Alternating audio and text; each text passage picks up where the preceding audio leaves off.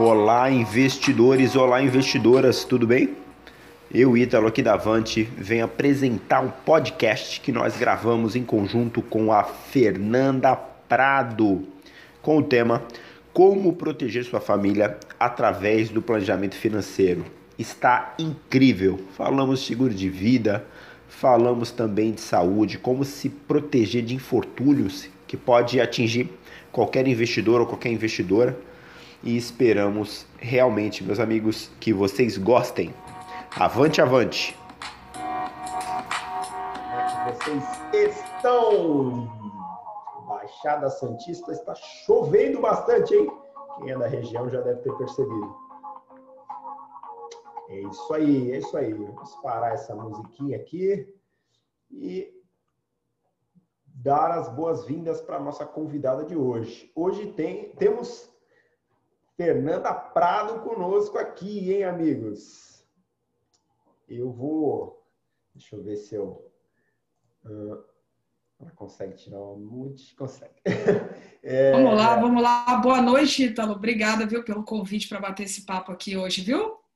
É isso aí, é isso aí. Amigos, eu vou deixar de apresentar a nossa convidada, porque se eu for ler o currículo dela, vai dar umas duas páginas. Então, eu vou deixar que ela se apresente para vocês. Depois nós seguimos para a frase do dia. Vai lá, Fernanda. Maravilha, maravilha. É, o currículo não é tão extenso assim, mas resumindo um pouquinho dele, é, é, eu sou engenheira de formação, sou planejadora financeira, depois fiz essa transição e desde 2010 realmente trabalho com planejamento financeiro.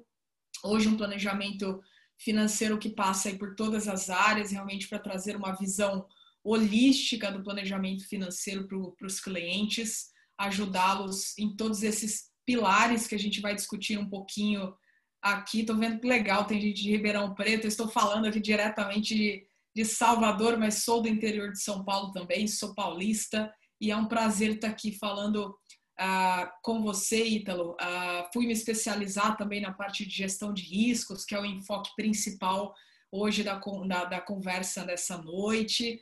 Ah, então, espero trazer um pouquinho dessa experiência e compartilhar um pouquinho do conhecimento com vocês hoje aqui. Sensacional, sensacional. Muito obrigado, obrigado pela apresentação. E, amigos, a frase do dia é a seguinte: ninguém vive de day trade mas muita gente vive de day traders. Olha lá. Hoje eu entrei no Infomoney, para quem não sabe, o Infomoney é o portal de notícias que foi comprado pela XP já tem bastante tempo. E lá, lá na parte superior tem o seguinte: aprenda trade rápido. Aprende a, a eles lançaram um produto chamado Scalper Trade. Vocês que são nossos alunos, vocês já sabem a nossa posição com relação a trade. E nós acreditamos que o trade é a maneira mais rápida de você perder o seu dinheiro né, de maneira eficiente. Então, por isso que eu trago uma provocação né, através dessa frase para vocês. Rogerião está em Ribeirão Preto. Legal, cara, legal. Cara, essa chuva então caiu no lugar errado. Tem que falar com São Pedro, mandar chuva para aí, cara, que não chove mais dois meses, tá? Vou falar com São Pedro, meu amigo. Amigos, ah, uma breve notícia da semana, né? É, não é uma notícia só, mas um conjunto, foram as divulgação dos balanços de algumas das empresas aí, impactadas pelo Covid, como esperado, né? Ademir, boa noite, meu amigo. Bárbara está conosco também, da família Avante, Claudião, Rogério e Viviane. Viviane deve estar preparando as perguntas. Fernanda, Viviane é uma aluna nossa que manda as perguntas mais bacanas aí do curso, sem demérito aos demais alunos que também perguntam, fazem perguntas interessantes. Mas as da Viviane, eu vou te dizer, toda semana eu tenho que estar estudando, viu? Senão daqui a pouco eu não consigo mais responder as perguntas da Viviane. Muito obrigado, Viviane. Maravilha. Te ajuda a se desenvolver, né, Italo? Maravilha, é isso aí. E sabe que assim, a gente realmente não, não sabe tudo, então é, nunca saberemos tudo. Então é super interessante quando alguém nos faz uma pergunta e a gente, ah, tá, não sei, tudo bem. E a gente vai realmente buscar o conhecimento sobre isso, né? Às vezes as pessoas me perguntam é, sobre algumas vertentes desse mundo dos investimentos e eu falo tranquilamente, olha, não é a minha especialidade e não tem problema, né? Posso até buscar a resposta para você, mas legal. É isso aí, perfeito, perfeito. Nós lá na, lá na no ensino médio, na faculdade, nós tínhamos essa impressão de que o professor tinha que saber tudo, né? Mas depois que o Google apareceu, só tem ele que sabe tudo. O Google. Nós aqui estamos sempre aprendendo. Legal, legal. Boa noite, Ademir, também. Boa noite, meu amigo. Então, beleza. Sobre essa notícia da divulgação dos balanços, como esperado, meus amigos, muitos balanços, entre aspas, ruins. Por que entre aspas? Estamos vivendo um momento excepcional na economia. Então, não esperem, meus amigos e minhas amigas, que os balanços trimestrais venham redondinhos. Isso não vai acontecer. E aí, na live anterior, me perguntaram sobre setores da economia mais ou menos afetados, e eu digo o seguinte: como nós aqui somos, fazemos análise fundamentalista, sempre focado em longo prazo, cuidado com balanços trimestrais. Cuidado para não tomar decisões precipitadas com base em balanços trimestrais. Por quê? Toda empresa boa, você que está anotando, anote essa frase. Toda empresa boa vai ter trimestres ruins todas, sem exceção. Então, prefira fazer essa tua análise pelos balanços anuais. Anuais. Beleza? Show de bola? Então, você vai pegar em lojas Renner, com as lojas fechadas, como é que, essa, é, como é que eles estão vendendo? Pela internet. Mas será que tem tradição em vender? Será que os clientes da Renner é, automaticamente todos migram para a internet e ao invés de ir na loja compram online? Nada disso, né? Tem uma fase de adaptação e tal. Então, é um ponto de atenção que saiu aí. Saiu também a greve dos Correios, né, dos funcionários dos Correios, também um debate sobre privatização de algumas estatais, parece que isso é, gerou algum desconforto no governo, mas vejam que nós que somos investidores, nós não devemos nos preocupar com essas questões de privatização.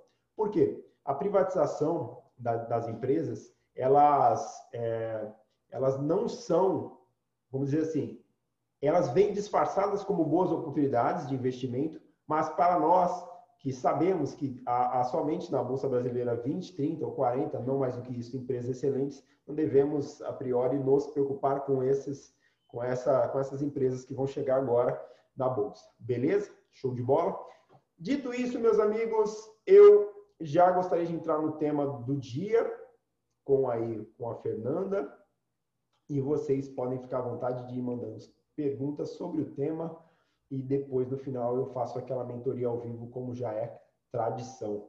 Fica à vontade, Fernanda, a casa é sua. Legal, Ítalo.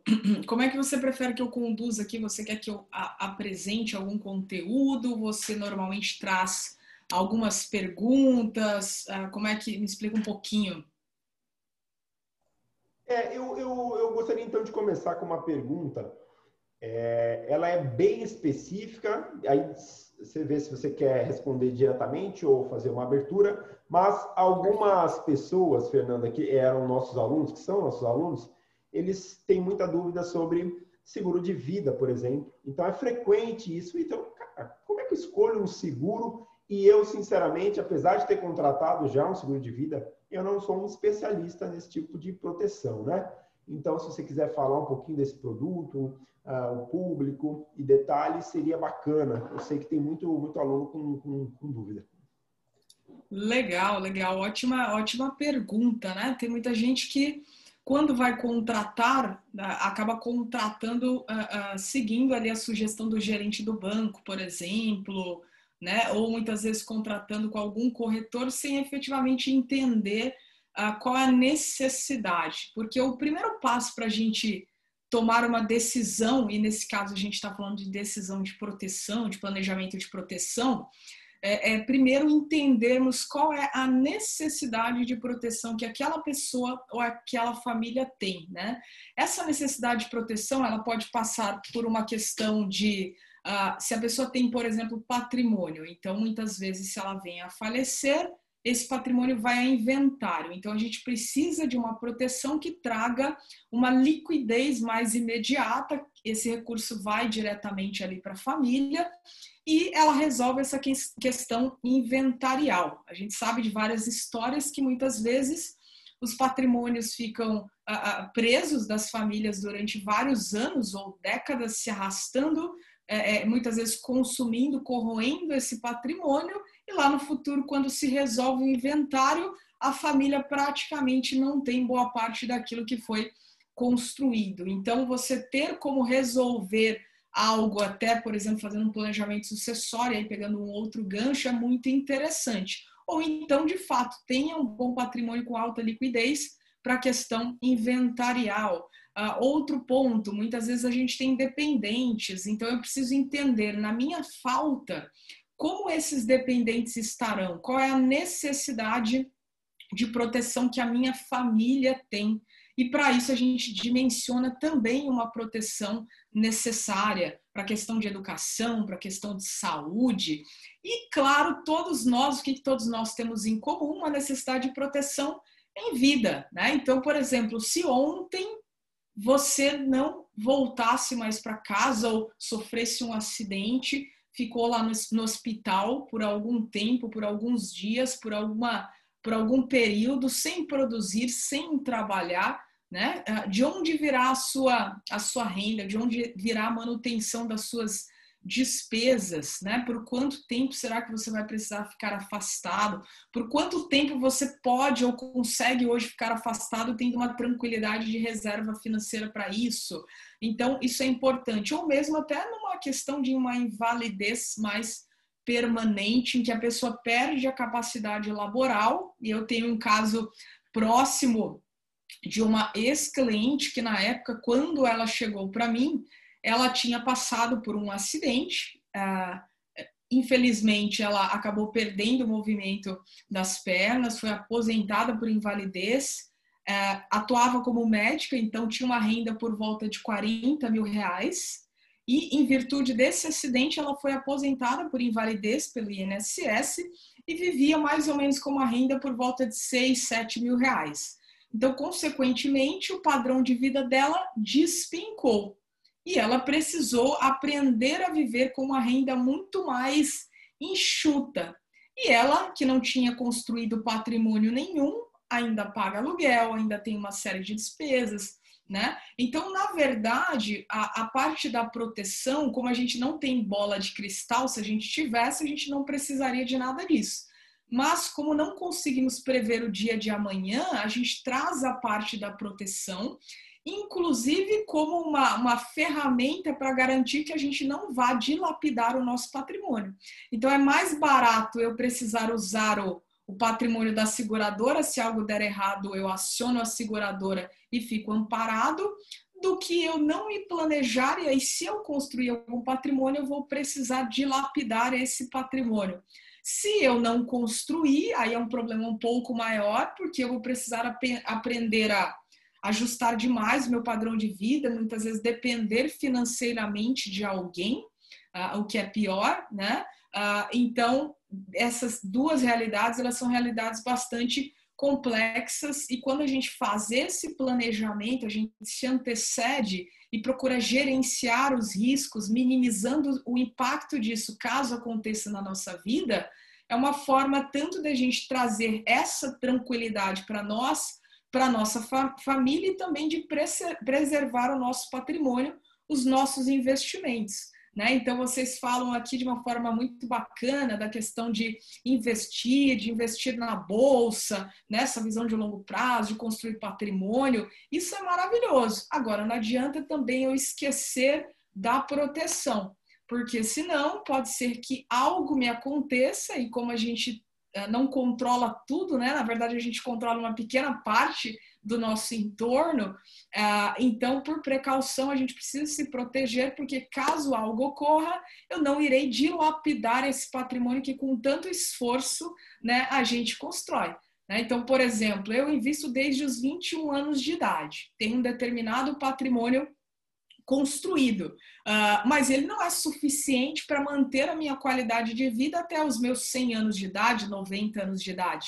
Eu ainda vou precisar investir e trabalhar por um tempo. Até lá, né? Ai de mim se eu não me proteger e algo acontecer, eu acabarei dilapidando todo esse esforço de investimento, de poupança feito há mais de uma década. Então, isso é muito interessante. Bacana. Excelente. E aí, quando nós falamos em seguro de vida, tem perfis de pessoas para que esse produto se, se adeque mais ou não? Então, tem amigos, por exemplo, que eu tenho, uma, na verdade, dois amigos que vieram me falar da Prudential. E eu estou falando aqui dessa marca porque foi realmente é, uma, uma coincidência dos dois terem falado do mesmo produto na mesma semana num bate-papo comigo. Então, você conhece a Prudential? Perfeito. E para o primeiro, eu disse que não, né? Aí ele me explicou tudo, me mostrou a planilha, tudo. E para o segundo, eu já conhecia, e aí conseguimos ter um bate-papo. Mas a coincidência aqui que eu levanto é: os dois eram bastante jovens, na casa ali de 28, 29 anos, sem filhos, sem qualquer outro dependente e plenamente ativos. Uh, e eu queria a tua opinião sobre isso, sobre seguro de vida, claro, não fica restrita à Prudential. A Prudential é um modelo, né? Eles, eles, eles, eles empacotaram como uma outra solução, mas eu queria também saber da tua visão sobre, sobre isso. Em relação à, à idade, se é para um jovem, se é uma é essa é, pergunta? É, também, também. É, porque eles vendem como se fosse para todo mundo, né? Uma solução de investimento. Ah, perfeito. Né, e tal, mas eu não sei se você concorda com essa visão ou se você tem uma outra, um outro posicionamento. É, vamos lá, legal. Deixa eu, deixa eu ver até se eu, uh, de repente, compartilho aqui com vocês. Deixa eu ver se eu estou autorizada aí. Será que você me autorizou? Ah, autorizou. Posso compartilhar aqui um slide, então? Vamos lá. Deixa eu mostrar aqui para vocês uh, o que eu chamo aqui de. Deixa eu ver se meu computador aqui me ajuda. É, o que eu chamo dos pilares fundamentais do planejamento financeiro, só para é, ficar claro um conceito para todos, né? Que para que os pilares não se confundam, tá? Então nós temos quatro pilares fundamentais dentro de um planejamento financeiro.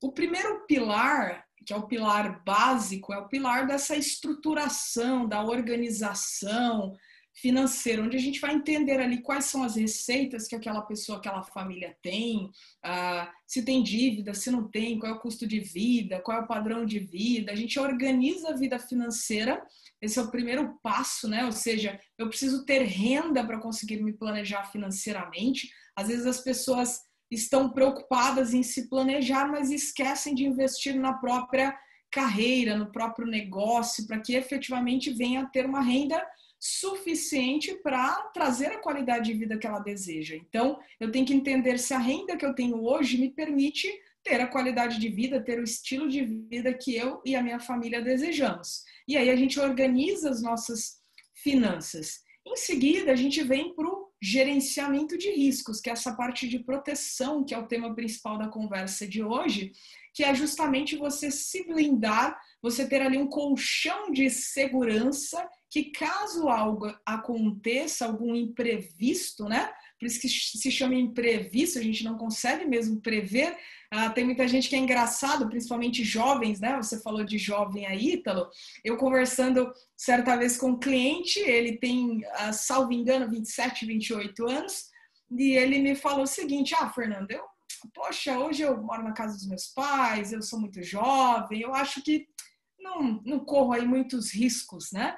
Então, pode ser que realmente ele tenha uma vida mais pacata, isso tem uma probabilidade, talvez, ele passar por situações menor do que quem está viajando. No entanto, ainda assim, ele está se locomovendo, ele está saindo de casa, ele está indo trabalhar, e é, quando a gente é, é, é, está vivo e se movimentando por aí, né? A, a, então a gente não, não sabe o que, que, vai acontecer. Por isso que é importante, como a gente não tem essa bolinha de cristal, a gente trazer a proteção. E aí vem para esse segundo pilar, que é diferente do terceiro pilar, que é o pilar da acumulação ou pilar dos investimentos. Por que, que eu estou reforçando essa imagem aqui? Porque muitas pessoas confundem ah, seguro de vida com investimento. Às vezes, até ao ouvir alguém nos ofertando, essa pessoa pode empacotar como, de repente, olha, isso aqui te traz uma certa rentabilidade, você vai lá no futuro poder resgatar. Agora, financeiramente falando, não tem como competir o seguro com o investimento, ou seja, no aspecto da acumulação. Para isso, você senta aí, conversa com o Ítalo, conversa com qualquer outro profissional que vai mostrar para você que efetivamente para investir a gente tem ferramentas muito mais eficientes no quesito construção patrimonial. Existem três tipos de investimento: investimento de liquidez, onde você vai ter ali uma reserva para alguma eventualidade, algum imprevisto, o investimento em segurança, que é justamente essa proteção, o seguro de vida, e o investimento de rentabilidade, que é esse que vai fazer com que você construa patrimônio, ganhe dinheiro, chegue no seu objetivo de vida. Então, são duas coisas complementares e diferentes, né? Então esse é um ponto bem importante. O quarto pilar é o pilar das conquistas, para que realmente a gente chegue lá, chegue nos objetivos de vida. É isso que nos motiva efetivamente, né? Esse esse planejamento, deixar de gastar hoje para chegar aonde a gente deseja, essa clareza em relação ao que a gente quer realizar. Então, o primeiro ponto é ter essa, essa distinção entre uma coisa é seguro, né? Outra coisa é investimento. E aí, realmente, existem várias seguradoras, várias empresas, várias soluções. Então, o primeiro ponto, como eu estava comentando, é isso: entender muito bem as necessidades. Um jovem que não tem filhos, ele vai precisar também de um instrumento de proteção, porque ele precisa de uma proteção em vida, ele não tem uma preocupação com alguém que dependa dele, mas ele precisa cuidar de si próprio. E o, seguro de vida no Brasil tem um outro conceito que já, a gente pode falar sobre isso, né? Que ele é muito mais entendido como um seguro de morte do que como um seguro de vida, mas na verdade ele traz muito mais proteção em vida do que no caso de morte. E para isso a gente desenha muito bem e o segundo passo é justamente você buscar no mercado, porque existem várias seguradoras, qual é o melhor custo-benefício que a gente tem. Então, essa pesquisa é fundamental. Né? Então, eu trabalho sempre, é, procurei trabalhar ajudando o cliente nesses dois pilares fundamentais. Olha, vamos desenhar o seu planejamento e pesquisar no mercado o que tem de melhor para você hoje. Porque é como no mundo dos investimentos, a gente sempre vai ter alguma novidade, algo, ah, alguma opção de seguro novo. Então tem muita coisa que vai surgindo no mercado e por isso que é importante a gente pesquisar e a gente ter essa liberdade de bandeira, porque pode ser que não, não, não é a Prudential que vai ter a, a, melhor solução, pode ser que seja uma outra seguradora. Então, daí a importância do planejamento, primeiro entendendo o quanto eu preciso de proteção e segundo, pesquisar no mercado para entender efetivamente qual é o melhor custo-benefício de proteção para mim. E claro, antes disso, entendendo o porquê e a importância da proteção na nossa vida, inclusive para a questão da preservação patrimonial, né? Porque vocês estão aqui falando de investimento, né? Isso é louvável, é super importante e para que a gente proteja inclusive os investimentos que a gente faz, um bom seguro que você sabe que a gente consegue ter a pólice de seguro a partir de 50 reais, né? Então é muito acessível, depende demais da sua necessidade. E outro ponto importante, por seguradoras muito que trazem aí algo muito mais robusto e interessante do que você ir lá no próprio banco pegar um produto que muitas vezes você tem cláusulas que acabam sendo desvantajosas se comparado a você ir numa boa seguradora independente uh, tem algumas opções no mercado e que trazem algo bem bacana aí no que tange a parte de proteção com bom custo-benefício. Bacana, excelente. Eu fiz essa pergunta uh, simplesmente porque isso aconteceu realmente, esses dois amigos. E aí tivemos uma conversa, depois que eles me explicaram cada modelo, a necessidade deles, nós tivemos uma conversa. E os dois focaram no aspecto menos interessante do produto que é rentabilidade do dinheiro que é devolvido no final do período X. E eu disse, mas é um investimento? Não, é um seguro, né? E tem outro nome né, e tal, que serão usar, esse valor é devolvido no final. Tá, mas por que você fez? O que que você, qual é, teu, qual é, qual é o seu objetivo ao, na, na, ao contratar isso? Ah, é que eu vou pegar meu dinheiro lá na frente. Não sei, isso não faz sentido. Se você investiu nisso, né? Investiu não, ou contratou para isso, você está no produto. Vai investir, né, né, Ítalo? Não contrata um seguro. isso, isso, é isso. Foi a minha resposta para ele. Se você tem esse objetivo, invista de verdade. não precisa da Prudential.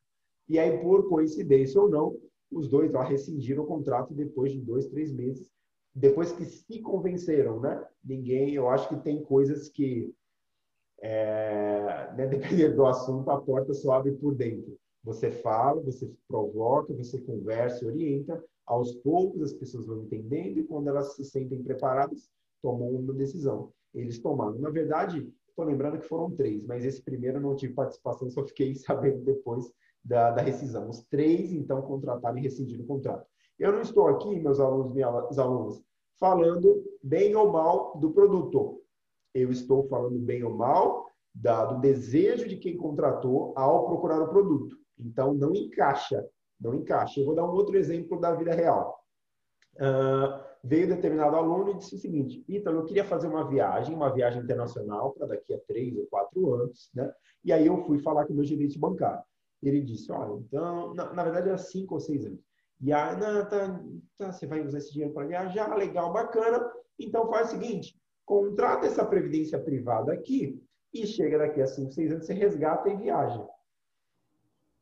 Cara, isso não faz sentido nenhum, mas nenhum, sobre qualquer aspecto, assim, uma coisa realmente absurda. E essas coisas, meus amigos, acontecem. Basta nós estarmos distraídos, distraídos, né? Não desse, mas distraídos com I. Por quê? Porque não é pela, como eu volto a dizer, não é pelo produto em si, um produto financeiro. Não é pelo seu objetivo, está descasado. Isso não te atende, ok? Então, exemplos não faltam. É, pessoas que vão também viajar para o exterior e recebem a recomendação de investir em fundos cambiais, tomem cuidado, tomem cuidado com essas coisas. Lá no final eu vou falar também de uma pergunta bem bacana que chegou no formulário aqui. Quem quiser já mandar perguntas, fique à vontade para mandar uh, aqui no chat e eu vou mandar o link, meus amigos, para quem ainda não tem, para mandar a sua mensagem e a sua pergunta durante a semana que vai ser respondida nessa live aqui. Fernando. Ítalo, só, só complementando aí a sua fala, muito assertiva, por isso que o primeiro passo né, do planejamento financeiro é você de fato entender quais são seus objetivos, né? Então, muito mais do que você investir para só ter mais dinheiro, você vai investir para alguma coisa. O que, que você quer realizar na sua vida? Qual é o seu sonho? Ah, eu quero fazer uma viagem daqui a dois anos. Ah, eu quero conquistar a minha liberdade financeira aos 60 anos, tendo uma renda de 15, 20 mil reais. Ok, e aí sim você vai para as estratégias de investimento mais apropriadas para isso e, claro, né, aproveita e faz o seu planejamento de proteção também para te trazer essa tranquilidade, né? Então a gente precisa desse propósito, né? Não adianta você contratar uma previdência para viajar daqui a um, dois, três anos, porque é um veículo de investimento para um horizonte de, né? Longo prazo, enfim, não faz sentido mesmo. Pois é, pois é, pois é. Mas... Mas... isso aí, viu, Ítalo, tem, tem muito daquela questão, né, de você ter que bater uma determinada meta, né? Então, às vezes não é nem profissional que é ruim, mas a própria, o próprio ambiente, né? Por isso que quando a gente trabalha de uma forma independente, é, eu sempre digo, olha, você quer uma orientação, procure a orientação de um profissional independente, porque aqueles que se vinculam a alguma instituição, às vezes a instituição diz para ele, olha, você tem que vender essa previdência que senão você não vai bater a sua meta, você não vai receber a sua remuneração adicional e, consequentemente, isso vai fazer um impacto ali na, no orçamento da sua família. E aí a pessoa tem que trabalhar para isso, né? Exatamente, exatamente. É o famoso conflito de interesses, meus amigos. Conflito de interesses que, inclusive, falando da maior corretora aí, da XP, a XP veio recentemente a público e disse o seguinte: eu vou mudar a forma de remuneração dos meus agentes autônomos, né? Meus agentes autônomos, de forma a ficar mais transparente, tal, uma remuneração fixa. Uh, duas conclusões: estão atrasados há muitos anos, né? E segundo, olho vivo, olho vivo. Uh, duas semanas atrás, eu tive em contato com uma aluna, analisando a carteira dela, continuam montando carteiras com isso aqui, ó, COI, com fundos de renda fixa que pagam pertinho, pertinho ali do CDI, continuam colocando em, seu dinheiro em fundos de investimento que perdem para o CDI. Cuidado, meus amigos. Não há ninguém melhor para cuidar do seu patrimônio do que você. E aí você tá tudo, isso tudo está linkado com a ideia que a Fernanda falou. Se você for precisar de ajuda, se você precisar de ajuda efetivamente, procure um profissional independente e não vinculado a instituições. Você certamente vai ter problema. Esse cara está num conflito de interesses danado. E aí eu faço uma observação. Muitas vezes, né, como é, é, às vezes é o caso, né, eu conheço agentes autônomos vinculados a instituições sérios, ou melhor, seríssimos. Às vezes o problema não está no profissional, mas no produto que ele vende. Então, todos esses produtos que eu acabei de dizer, o produto é ruim mesmo. Então, colocam no cardápio como se fosse um restaurante, só opções, ó, ruim. E ruins, aí vem o garçom, né, te mostrar o cardápio, que é o caso dos agentes autônomos, mas aí, ao invés de alimentos, são investimentos. O cardápio está com problema. Aquilo ali foi, foi mal escolhido, mal desenhado. E não tem como eles acertarem porque o cardápio está errado. Então vejam que muitas vezes os produtos à disposição também de vocês são ruins. Então, às vezes aquele argumento, ah, mas é meu amigo, a gente é autônomo, ele não vai, vamos dizer, é, montar uma carteira ruim para mim. Tá? O problema não é com ele, o agente autônomo não monta sua carteira. Ele faz uma análise do seu perfil, manda para um profissional que monta sua carteira, depois devolve e esse cara só te apresenta. Esse cardápio tem problemas. Olho vivo, meus amigos, olho vivo. Fernanda, você vai explorar mais a apresentação? Como é que você prefere fazer? Os amigos estão calados hoje, geralmente eles mandam mais perguntas e eu gosto. Cadê, Viviane? Você, cadê suas perguntas? Estou esperando. Maravilha, posso, deixa eu compartilhar mais um slide aqui só para dar mais uma degustaçãozinha aqui para a turma. Vamos lá. É que hoje a gente está falando de um tema é, que ele é menos é, menos sexy, né? Vamos usar esse termo do que investir, né? Investir é sexy, né? Eu sou investidor. Então, hoje na mídia, a, a pessoa que investe, ela né, realmente está muito feliz por isso e posta lá que está investindo, né? Estamos aí cada vez mais nessa nessa, nessa sede de investidores, isso é muito legal de fato. Agora, falar de proteção talvez seja menos atraente, menos sedutor do que falar de investimentos, mas não menos importante, também faz parte aí do nosso planejamento financeiro, por isso que a gente está batendo um papo aqui sobre isso. Eu agradeço, Ítalo, pelo convite, né? Então, só para alinhar o entendimento, pessoal, então qual é o conceito, né? Qual é a visão de vocês em relação a seguro de vida? Vamos lá, eu vou usar aqui o acrônimo da palavra, né, o acrônimo VIDA, para explicar esse conceito, é uma forma de trazer de uma forma bem didática para a gente entender. Ao longo da vida, a, gente está sujeito a várias questões, estamos sujeitos a várias questões, e o seguro de vida nos protege diante de quatro cenários principais. O primeiro cenário é o cenário de uma ausência precoce. Ou seja, é um cenário em que a pessoa venha a falecer ah, muito, ah, muito antes daquilo que se é esperado. Né? Então, ela vem muitas vezes numa idade em que a pessoa é jovem, aparentemente estava bem de saúde, por algum mal súbito, algum imprevisto, ou mesmo por alguma questão mais séria de saúde ou algum acidente. Enfim, então o seguro de vida nos protege nessa nesse cenário que muitas vezes aqui no Brasil a gente acha que é o único cenário. Por isso que muitos jovens entendem que não precisam de um seguro de vida por não terem dependentes. Ou seja, se eles vêm a faltar, não terá alguém dependendo financeiramente deles. Esse é o cenário que quando a gente tem um dependente e a gente vem a falecer, ah, a gente precisa se proteger para isso. Então, se você aí tem um filho, tem uma esposa e você é o principal provedor, ou tem um marido e você, né, tem muitas esposas hoje que ganham mais do que os homens, né, que são as principais provedoras da família. E se elas vêm a faltar, os filhos, o cônjuge, muitas vezes vão ficar desamparados. Então, o primeiro, o primeiro cenário para o qual a gente precisa considerar um bom instrumento de proteção é uma ausência precoce, ou seja, se eu venho a faltar, Alguém vai depender de mim? Tem algum dependente, alguém que precisa do meu amparo na minha ausência? Legal, então se tem, é fundamental que eu tenha um seguro para essa finalidade.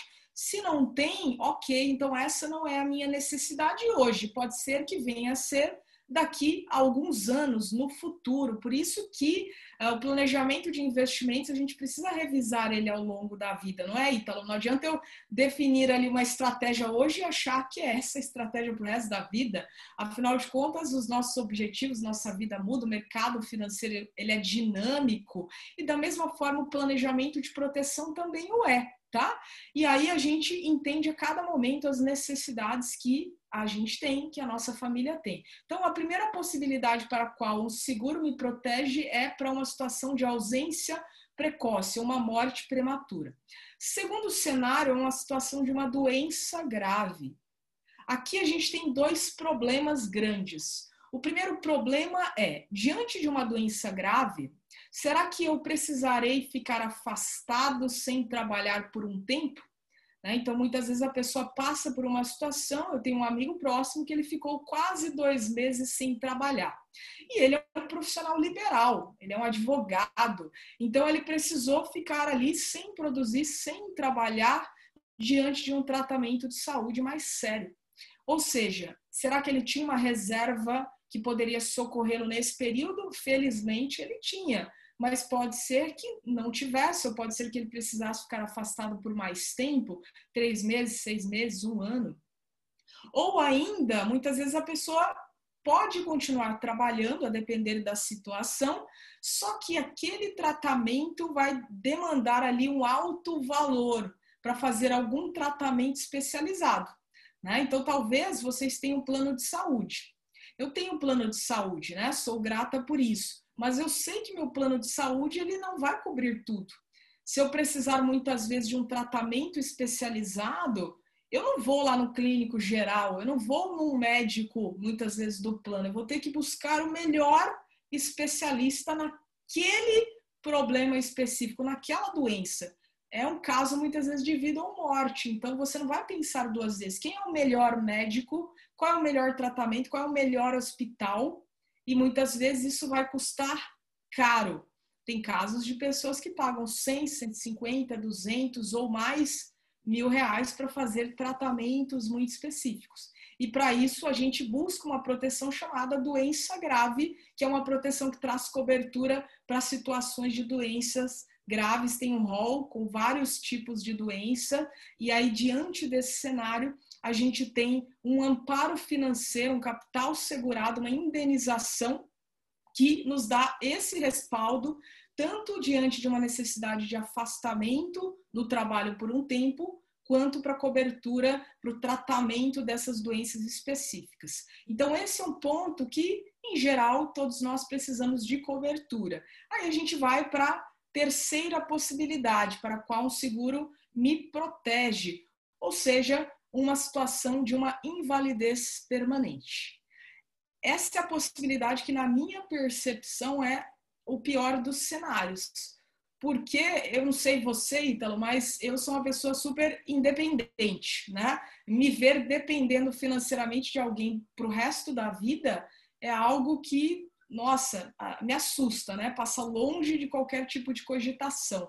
Então, numa situação como essa, em que a gente muitas vezes vai depender de auxílio, depender emocionalmente, depender fisicamente de alguém, ainda depender financeiramente é bastante complexo. Essa aqui é a necessidade, é a cobertura, a proteção primordial para todos nós. Exceto se tiver alguém aqui que já viva de renda, alguém aqui que já seja aposentado e não precisa falar de proteção para invalidez, porque caso algo venha acontecer, já vive dos próprios investimentos, já vive ali da renda passiva que construiu fruto dos investimentos. Até lá, pessoal, a gente precisa ter uma proteção para isso. Novamente, porque a gente não tem bola de cristal, a gente não tem como adivinhar. Então a gente traz uma proteção para isso, tá? Uma invalidez ela pode ser parcial e ela pode ser uma invalidez total. Né? Então, a depender do quão crítico é, mais dependente, né, maior a necessidade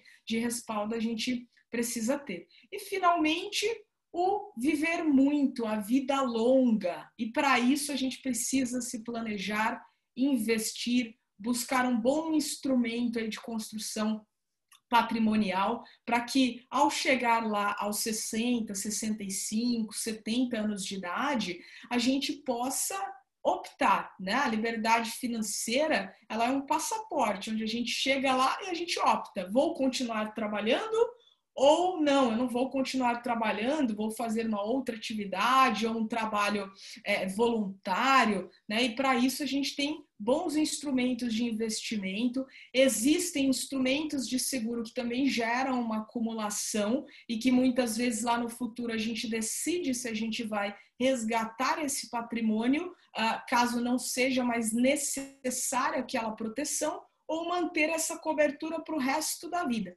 Né? Então, existem opções ali ao longo do caminho, a gente acumula uma reserva matemática que ela pode ser incorporada ao planejamento de investimentos. Né?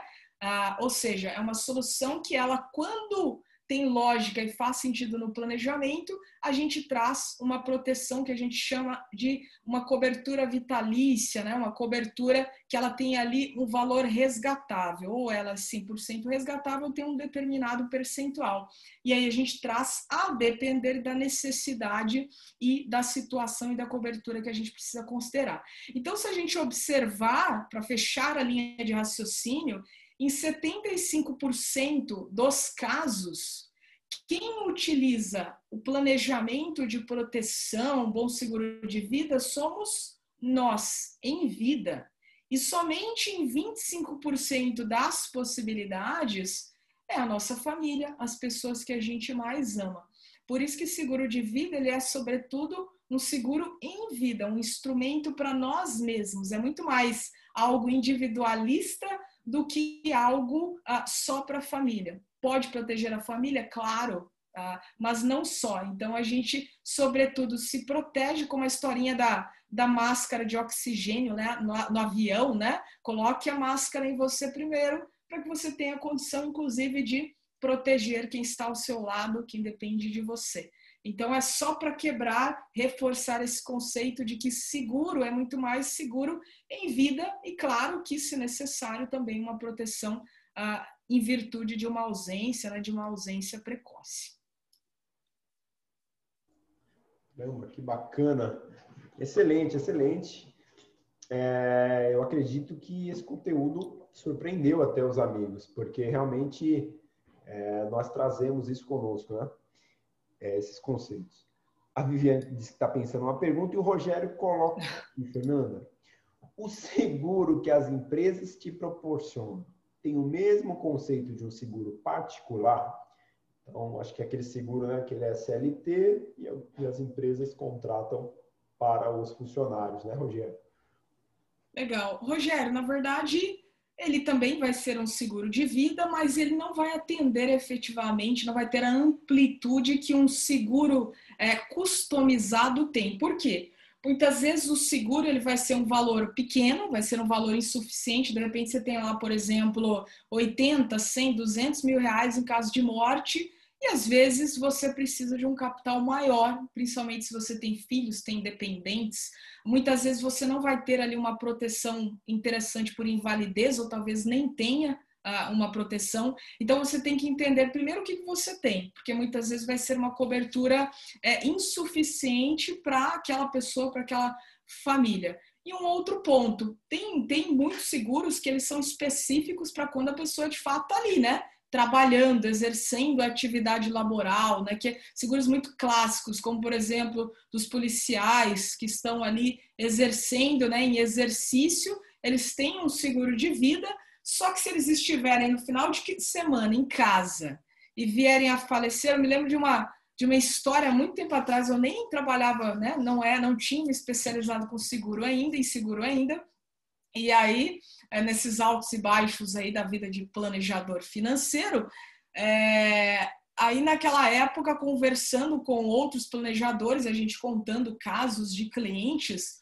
um deles estava contando sobre um, um, um cliente que a, a, esposa, né, o marido, enfim, o, o esposo era policial, ele veio a falecer e ele faleceu pescando. e eles estavam construindo o imóvel da família, reformando, melhor dizendo, e ela achou que uh, iria receber né, um valor, ou seja, em virtude da morte do esposo, e aí, dada a, surpre a surpresa, ela não recebeu. Por quê? Porque ele não, não cobria uh, situações genéricas, cobria a questão da, da atividade profissional. Se ele estivesse trabalhando, exercendo a profissão dele, fazia sentido receber. Como não foi o caso, eles ficaram 100% desamparados. Então, ah, é bem interessante primeiro entender, ah, você tem é, é, direito a quê e qual é o capital segurado. Normalmente, a gente precisa fazer um planejamento ali de proteção complementar que vai trazer uma, uma proteção muito mais abrangente, porque aqui você não tem a condicionante de estar ou não trabalhando, então isso independe, é um seguro para você e para sua família, independentemente do contexto. Claro que você tem algumas análises e tudo mais, se você tiver, por exemplo, atividades altamente de risco, talvez a seguradora não vá nem é, te cobrir por conta da sua atividade profissional, daquilo que você exerce, mas tirando isso, você passa por uma análise de saúde, a partir do momento que a seguradora aceita cobrir o seu risco, ela não vai poder depois te questionar e deixar de pagar esse seguro, independentemente da situação em que uh, ocorra ali e que você precise acionar. Show de bola, show de bola, legal. Obrigado pela pergunta, Rogério. Muito boa pergunta, hein? Os amigos estão mais quietos hoje aqui, mas ok. Então, eu vou falar de uma perguntinha que eu recebi no formulário aqui. Foi muito interessante. É, essas perguntas, só para explicar para quem nunca participou, elas não precisam estar ligadas ao tema do dia, tá bom? Então, é o caso dessa pergunta. É, ela está ligada à apresentação anterior sobre BDR. Não sei. Comentem aqui quem estava na, na live anterior sobre BDR, amigos. É, só um resumo: o BDR é um instrumento, né, um produto financeiro para quem quer investir no exterior, só que aqui mesmo pelo Brasil. Né? Você não precisa abrir conta lá fora, nem em corretora, nem em banco, você investe pela Bolsa Brasileira. Ah, houve um movimento de popularização desse instrumento, porque antes era para investidores qualificados, ou seja, pessoas com patrimônio líquido acima de um milhão, agora investidores menores, né, de menor porte, podem investir em BDRs. Na semana passada, aqui na Avante, nós colocamos a nossa posição de que se é para investir lá fora, faça isso diretamente. Diretamente é abrindo numa corretora lá fora e investindo no papel lá fora, nessa corretora. Tá? Então, essa pergunta vem no seguinte sentido: Qual sua perspectiva em relação à liberação do investidor comum para a compra de BDR? Uh, ah, atenção, atenção. Comprando BDR, você está investindo no Brasil e não lá fora. Ah, está ligado ao investimento no, no, exterior. Sim, é verdade, isso é verdade. Está ligado, mas não é efetivamente um investimento no exterior. Então, nem teus recursos vão para a empresa ou é, estão sendo negociados aqui no mercado secundário e ainda tem tipos de BDRs. É, se informe, eu vou fazer uma live, inclusive, mais para frente só sobre isso. Outra pergunta é sobre reserva em ouro. Reserva em ouro é uma boa opção, se sim, como adquirir. Alguns influencers, meus amigos, minhas amigas, eles estão falando muito em ouro aí nos últimos tempos e não é à toa, né? Não é à toa. Algumas empresas têm patrocinado esse tipo de vídeo com reserva em ouro. Reserva em ouro para nossos alunos, quem é aluno já sabe aqui a nossa posição. Reserva em ouro é se você estiver prevendo um apocalipse zumbi, né? Então, cuidado com reserva em ouro. Veja só, tem vários tipos de investimento em ouro, tá? O mais comum é em fundos, através de fundos. São esses fundos, inclusive, que patrocinam esses vídeos. Cuidado, porque no fundo, no fundo, desculpa o trocadilho, amigos, eu sei que não teve graça. É, no fundo, no fundo, você vai estar pagando taxa de administração para aquele gestor de fundo e não tem ouro de verdade na sua conta. Ou seja, se você está é, prevendo um colapso total do sistema financeiro, aquilo é uma informação também que vai junto. Então você não tem, não faz sentido esse, esse tipo de fundo como a maioria. Ok, então a gente já tira esse da jogada. Sobra o ouro físico. O ouro físico com todas as dificuldades que nós temos e num produto físico, que é aquisição, transporte, guarda, manuseio e, se precisar, a troca, né?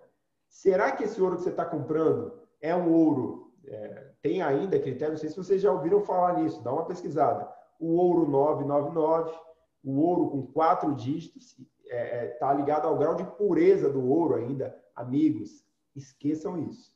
Se você está prevendo um apocalipse completo, é, a, vamos dizer, uma, uma alternativa mais viável, mais bacana, é reserva em valor em moeda forte.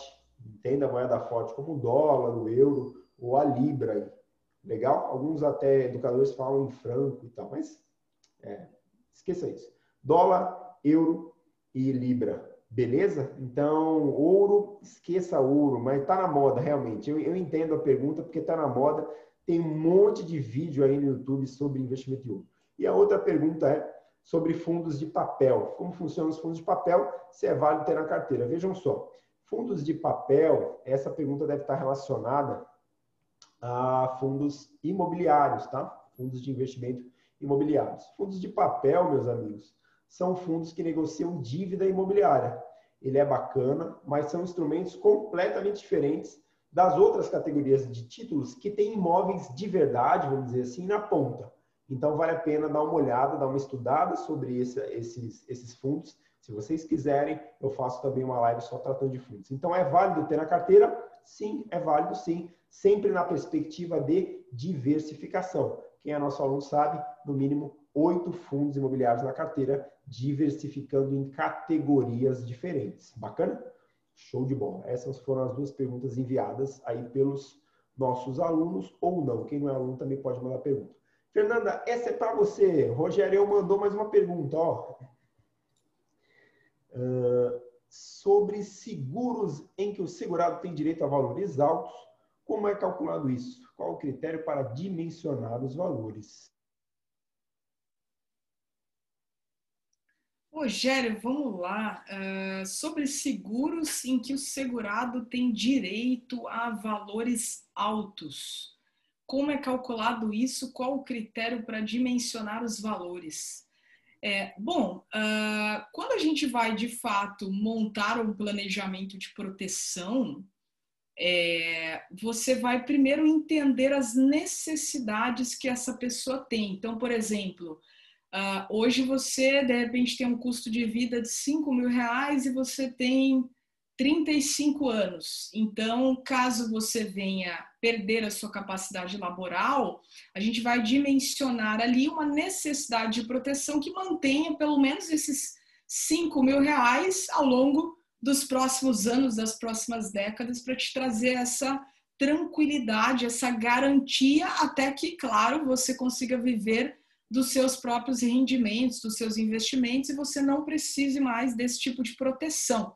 Então, se eu entendi bem a sua pergunta, é, o capital segurado ele depende muito de uma, ou deveria depender, né? Muitas vezes, o que me levou, né? Fazendo um parênteses, o que me levou, mesmo sendo planejadora financeira, a me especializar dentro dessa parte de gestão de riscos, de proteção, que também é um dos pilares do planejador, só que muitas vezes o planejador delega ali para o corretor de seguro trazer a solução.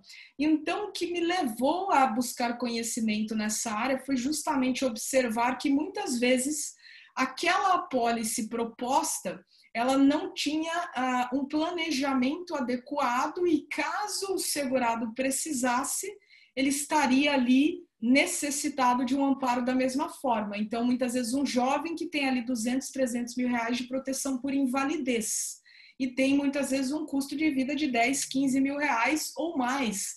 Então, a conta matemática não fecha. Então, a gente precisa trazer uma, um capital segurado maior e que traga de fato essa tranquilidade, essa proteção. Então, ah, respondendo a sua pergunta, como é calculado? A gente calcula a partir das necessidades, olhando também o que a pessoa tem de garantias. Então, o que você já tem de garantia versus a sua necessidade, o que, que falta é o que a gente vai complementar com o seguro. Tá? Então, resumindo, é isso. E aí, claro, a gente vai buscar o melhor custo-benefício no mercado para que essa proteção, ela de fato seja a mais barata possível.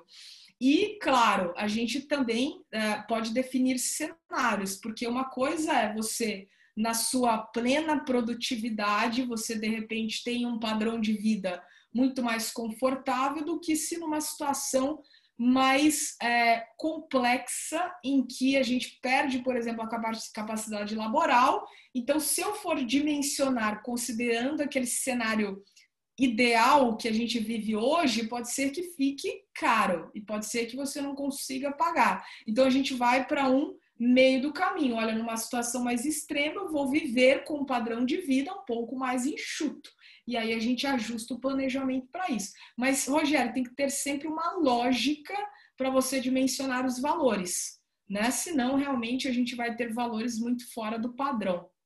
Dentro do universo machista, que é o universo das finanças, a Fernanda Prado se destaca pelo vasto conhecimento. Parabéns. É, eu tô, tomando, tô, tô, lendo aí, viu, a, no seu lugar, viu? Daqui eu vi meu nome, ele já foi.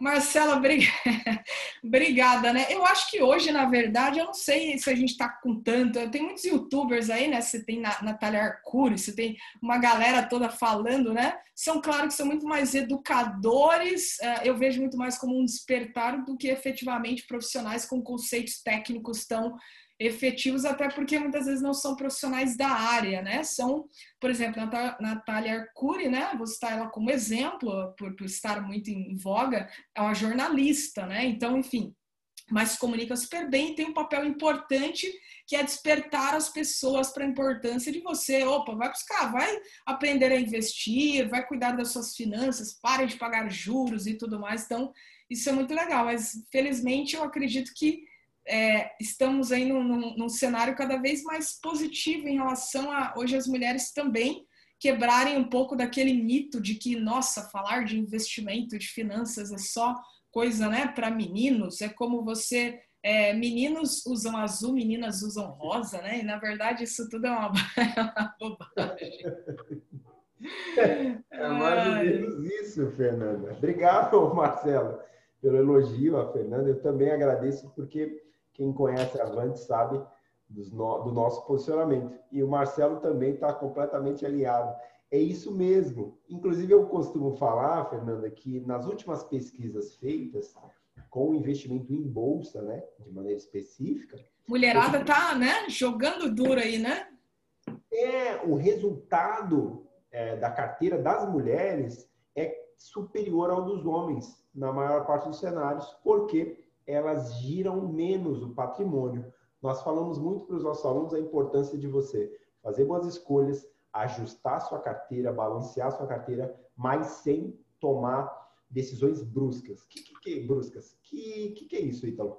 Com, vem, compra as ações, depois vende metade delas e aí coloca tudo na empresa do momento. Vou citar Magalu, né? Comprar tudo de Magalu. Aí a Magalu sobe, ah, já subiu. Vende e agora do momento é Paranapanema, né? Teve um youtuber aí que falou da Paranapanema. A empresa está quase falindo, está quase fechando as portas. A empresa do momento. Vai lá, coloca lá. Oh, recuperou. Tá, agora, agora qual que é do momento? E, e passa aí a vida inteira procurando a grande oportunidade, a grande tacada. As mulheres. Ô, Ítalo, é... Desculpa te interromper, né? Pode concluir o raciocínio. Eu achei que você fosse fechar a conta. Diga aí, depois eu complemento. Então, aí o, o, bom resultado vem daí. As mulheres, uh, talvez, né? Se, se, lá nos Estados Unidos se repetir o comportamento das mulheres que nós atendemos aqui na Avante, muitas vezes elas se enxergam mais conservadoras, quando na verdade são apenas mais conscientes e evitam esses movimentos aí absurdos. Não estou dizendo que não existam mulheres aí dadas ao, aos trades da vida, mas né, essa pesquisa aponta então o um maior sucesso das mulheres. Então, parabéns também para as mulheres aí. Legal, maravilha. Eu só ia complementar aqui, tem um planejador financeiro chamado Carl Richards, é, que ele é um planejador americano e ele faz desenhos em guardanapo de papel. Uh, tem alguns livros interessantes e tem a, a, o Instagram dele que é, é, Behavior Gap, Gap, né, em inglês. Uh, eu estava procurando aqui um dos, um dos desenhos dele, não sei se eu vou achar aqui rapidamente, mas ele mostra ali muito simples num gráfico que é, o quanto você movimenta o seu. Quanto mais você movimenta a sua carteira, mais você perde dinheiro. Então, são coisas que elas, quanto menos você movimenta, mais você tende a ter um resultado melhor, né? Então, muitas vezes aí, aí vem o fator testosterona, né? Que é aquele que faz com que o homem ele se acha ali, não, caramba, eu vou bater o mercado, né? Eu sou melhor que o outro. Então ele fica toda hora ali querendo, né? Descobrir, né? A, a fórmula mágica, a, a, o melhor momento de compra e de venda. E na verdade, se você tem uma estratégia com visão de longo prazo, você efetivamente tende a ter muito mais sucesso do que você ficar ali comprando e movimentando, porque eu acho que quanto mais você compra e movimenta, mais as corretoras estão lá, né? Parabéns! Por quê? Porque elas vão ganhar mais de você, se é o melhor cliente. Exatamente. Como eu falei na abertura, meus amigos, poucos vivem de day trade, mas muitos vivem de day traders, das pessoas que se acham mais espertas que o mercado e passam o dia operando ali. Então, atenção com isso. Mas muito obrigado, Marcelo. Perguntas. Ah, eu pedi a gentileza da Bárbara, Fernando, para trazer aqui as suas redes sociais. Ela trouxe o Instagram, trouxe também o Linktree, né, que tem as outras. Ah, obrigada, Bárbara. Maravilha. Beleza, amigos? Quem quiser o contato da Fernanda, basta clicar nesses links e já começam, comecem a segui-la lá no Instagram, tá bom? Rogério, tem mais uma aí pra gente. Obrigado, Rogério, pela participação, hein? Cadê o Thiago? O Thiago não veio hoje, hein? Manda um abraço para ele. Fala que eu senti falta dele hoje. Eu sofri um acidente doméstico e fiquei com sequelas permanentes. Caramba, cara, eu não sabia. E recebi do seguro um valor em função disso, de uma única vez. É assim mesmo ou depende de caso a caso? Geralmente é assim mesmo, Rogério. Você contrata um determinado capital segurado. Ah, então, por exemplo, eu tenho ali um capital de X por invalidez. Então, a depender da invalidez que eu venha a ter, uh, eu vou receber um determinado é, capital segurado. Geralmente, quanto maior a complexidade, se é uma invalidez total, você recebe 100% do capital que você contratou, se é uma invalidez parcial, depende muito da seguradora e da, daquela, daquele produto que você tem. Mas geralmente você, por exemplo, você foi diagnosticado com uma doença grave, aí você tem lá tantos tantos mil uh, contratados de doença grave, você recebe aquele capital, às vezes você vai, ah, contratei 200 mil, uh, precisei de 50 para fazer o tratamento, 150 mil é que você, você faz o que você quiser, né? Então, é, normalmente é assim. Tem aquela questão de, às vezes, a pessoa vai, por exemplo, precisar ficar afastada tantos dias, recebe uma diária de incapacidade temporária, então o médico vai dar um laudo, ele vai receber proporcional à quantidade de dias que o médico disse, olha, você vai ter que ficar afastado tantos dias, então você vai receber a ah, X dias vezes o capital segurado que você contratou por dia. Então é sempre um valor que você recebe e aí você, claro, faz a gestão desse recurso para pagar suas despesas, enfim, para manutenção aí do seu dia a dia. Show de bola, show de bola. Ele falou que ficou com sequelas leves. Muito bem, muito bem. Que, que bom. bom. Que bom, que bom. Isso aí. Mais perguntas, amigos? Senão nós caminhamos aos poucos para o final desse encontro. Fique à vontade para mandar suas perguntas aqui ou pelo formulário.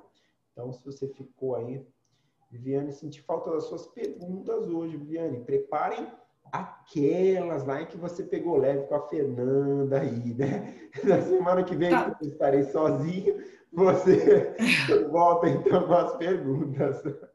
Ela pegou quem... leve, Fernanda. Tá, é, pois é, tá tímida, né? Mas quem quiser depois também, né? Se tiver alguma dúvida, opa, ouvi isso aqui, será que faz sentido? Pode entrar em contato também, vai ser um prazer bater um papo, tirar as dúvidas.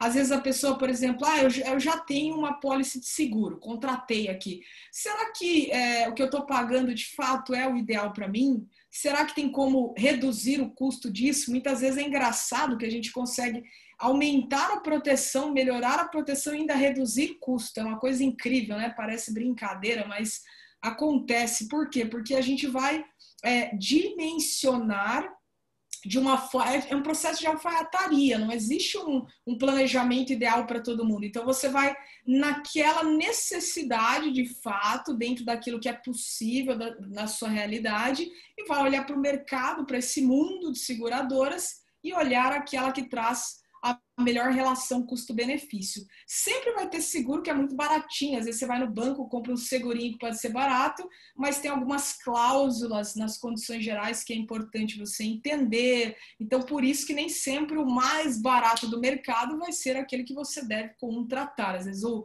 barato sai caro, né? Então é importante entender isso também, né? Aí, ó, a Viviane está perguntando, viu? Ah, que bom, Viviane, que você mandou a pergunta. Ah lá, um seguro mais ou menos padrão tem um valor de mensalidade de quanto?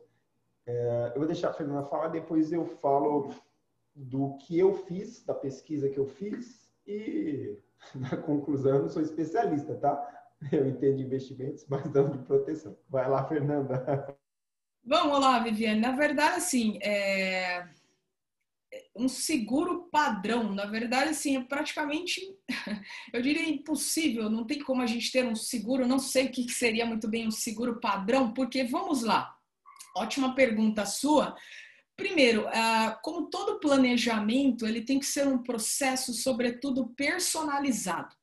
Porque senão pode ser que você pague muito mais caro do que você precisaria. Talvez você seja jovem, talvez não tenha filhos vai ser completamente diferente de uma família que às vezes tem dois, três filhos, tem um patrimônio todo construído.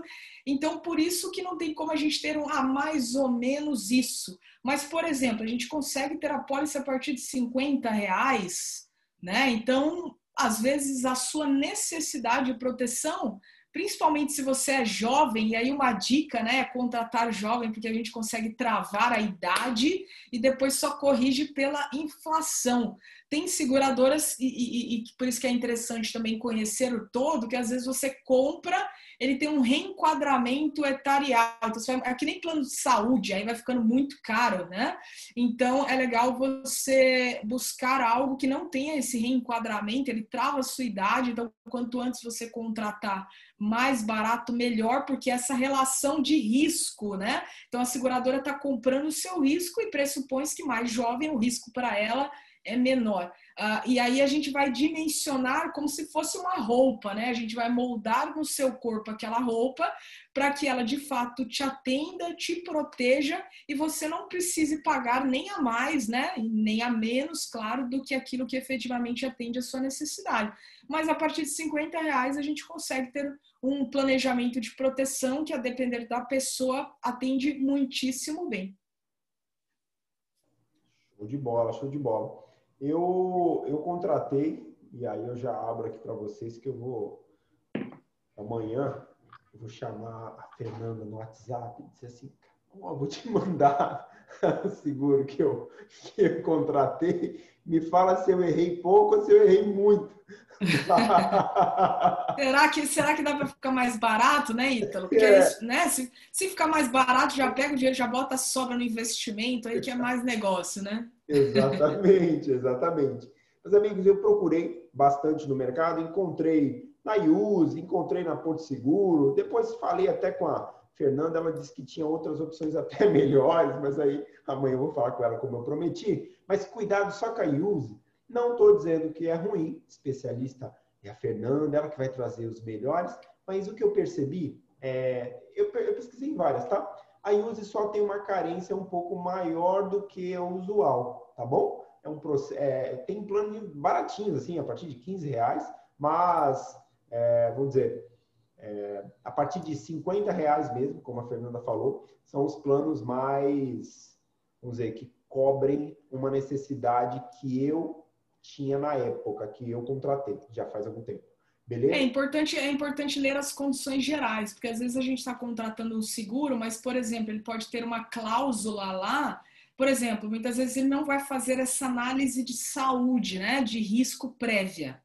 E aí depois você tem lá um seguro com vigência anual, que normalmente eu acredito que o da Use é, porque a Use ela vende de alguma, alguma instituição aí que eu não, não sei te dizer com convicção uh, qual é, porque posso falar posso falar errado aqui. E aí, ou seja, uh, você tem lá muitas vezes um seguro com vigência anual. E vamos imaginar que você tem 30 anos e está contratando hoje. Aí hoje você está bem de idade, e aí, uh, por algum motivo, você, sei lá, ficou internado e você não comunicou isso para a seguradora, né? Uh, e tem lá uma cláusula que te obriga a comunicar. E aí você passa por aquela situação, você não comunicou e lá no futuro você ou a sua família vão precisar do seguro. E aí a seguradora vai dizer: olha, você, a gente investigou a sua vida e você não comunicou.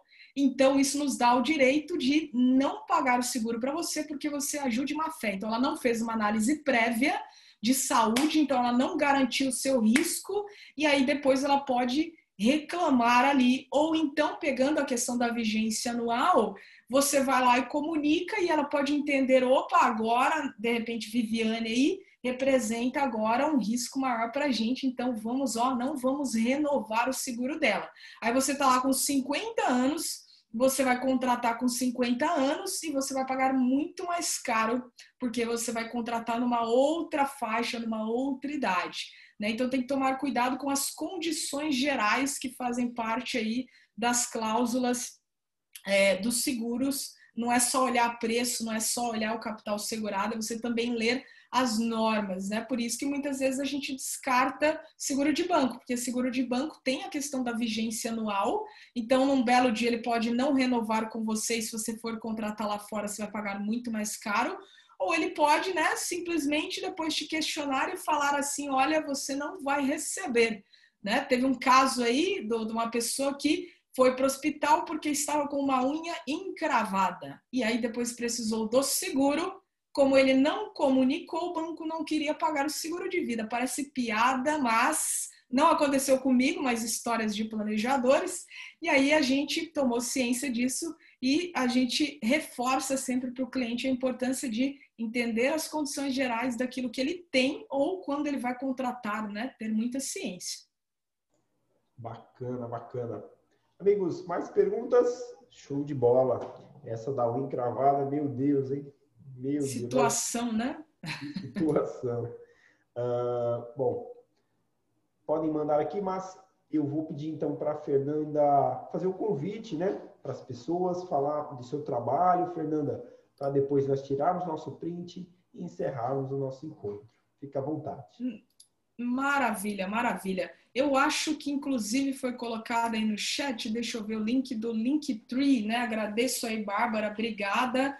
É, quem quiser entrar lá no Linktree, inclusive tem um quiz financeiro que é bacana, porque às vezes, ah, deixa eu ver como é que tá as minhas, como é que estão as minhas finanças pessoais. Será que tem algum ponto de melhoria? Então, quem tiver curiosidade, vai lá, responde o quiz financeiro, vai ser um prazer é dar uma devolutiva, tirar as dúvidas né, de vocês, de quem desejar, ou quem tiver alguma dúvida específica sobre a questão do, do seguro. Ah, será que o que eu contratei está caro? Tem alguma possibilidade de é, é, ter uma proteção mais barata? Ou será que está bem dimensionado? O que eu de fato de, que eu tenho de fato atende à minha necessidade? Afinal de contas, não adianta a gente pagar por algo que não nos atende, né? Se não é desperdício, ah, eu estou pagando por algo, é como comprar uma roupa e aí se num belo dia você vai vestir, você descobre que a roupa está apertada, não entra em você, então para que que você tem aquela roupa, né? Se não lhe serve. Então, fico à disposição para tirar dúvidas de quem já tem ou quem pretende contratar um planejamento, fazer um planejamento de proteção, para que a gente possa ajudar da melhor forma. Agradecer novamente, Ítalo, pela pelo espaço aqui para a gente bater esse papo sobre esse tema que é tão relevante quanto falar de investimentos, tão relevante quanto falar de, de finanças pessoais, de organização financeira. Tudo isso faz parte de um planejamento financeiro completo. É importante que as, as coisas são, são como pecinhas de um quebra-cabeça, elas se complementam e são relevantes para a nossa vida. E também parabenizar a turma aí que está aprendendo, né, buscando cada vez mais conhecimento sobre investimentos. É isso aí, parabéns também pelo trabalho de estimular aí as pessoas a investirem, a estudarem, a conversarem sobre isso. Então, a, a, esse papel seu é um papel bastante importante e fico muito feliz de ver as pessoas aí se movimentando nesse sentido. Hoje eu recebi um contato de um jovem de 19 anos e eu falei, uau, né? Parabéns por você vir falar comigo. Geralmente as pessoas vêm falar comigo na casa dos 30, 40 anos, então eu fico muito feliz ao ver as pessoas cada vez mais jovens realmente buscando conhecimento sobre isso. Então, obrigada e estou à disposição para o que precisar, viu?